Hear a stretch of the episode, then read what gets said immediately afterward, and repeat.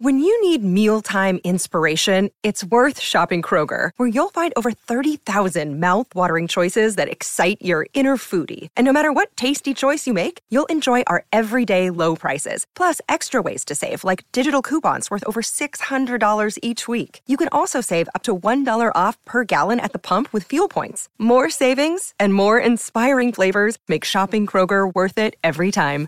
Kroger, fresh for everyone. Fuel restrictions apply. Nuestro insólito universo. Cinco minutos descubriendo nuestro mundo sorprendente. Nuestro insólito universo.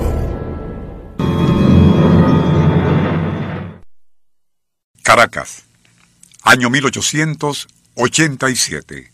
El reloj de catedral marca las 11 y 30 de la noche y el doctor Diego Bautista Urbaneja se ha quedado trabajando hasta tarde en su despacho de la Casa Amarilla entre las esquinas de Monjas y Principal. Súbitamente se apaga una lámpara de gas a cuya luz escribe.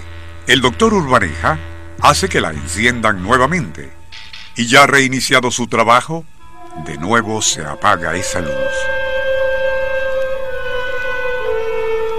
Fenómeno que se repite tantas veces que, ya molesto, el doctor Urbaneja opta por retirarse. No podía imaginar siquiera quién le apagaba su lámpara. El Circuito Éxitos presenta Nuestro insólito universo. Cinco minutos recorriendo nuestro mundo sorprendente.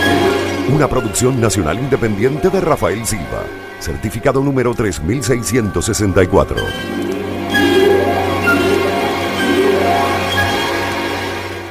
Al día siguiente, y cuando el doctor Urbaneja comentó lo sucedido al viejo portero de su despacho, este simplemente respondió que el responsable era el fantasma de la Casa Amarilla.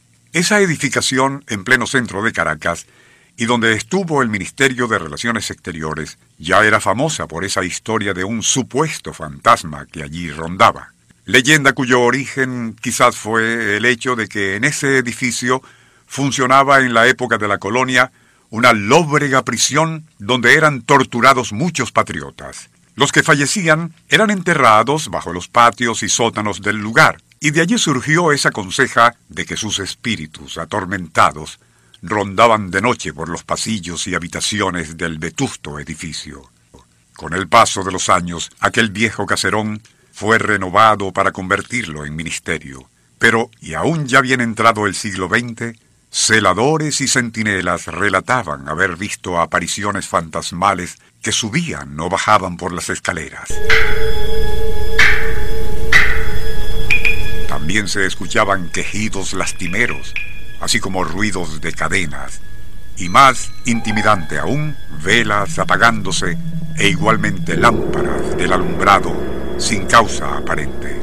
Aún con la llegada de la electricidad, esa historia del fantasma de la Casa Amarilla se mantuvo vigente y por lo menos hasta los años 60 del siglo XX fueron muchos los que aseguraron que algunas luces seguían apagándose sin que nadie accionara los switches. Además, y en algunos lugares, se experimentaban ráfagas de helada sin que... so-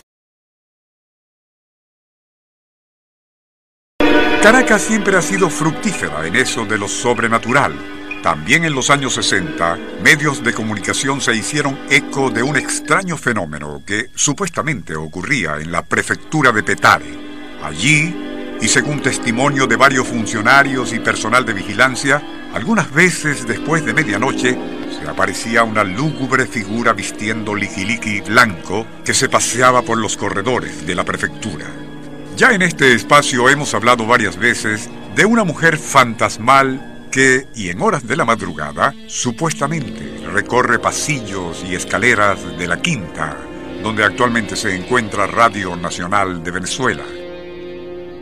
Igualmente legendarias han sido la enfermera fantasma del Hospital de Niños. Y una no menos notoria alma en pena, deporte distinguido y envuelta en elegantes y vaporosos trajes de gala que en altas horas de la noche se aparecía en uno de los palcos del Teatro Municipal.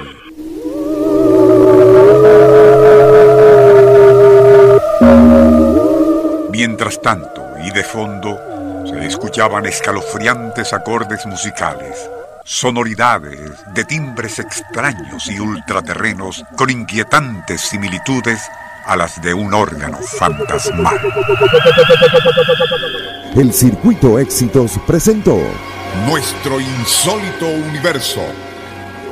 Cinco minutos recorriendo nuestro mundo sorprendente.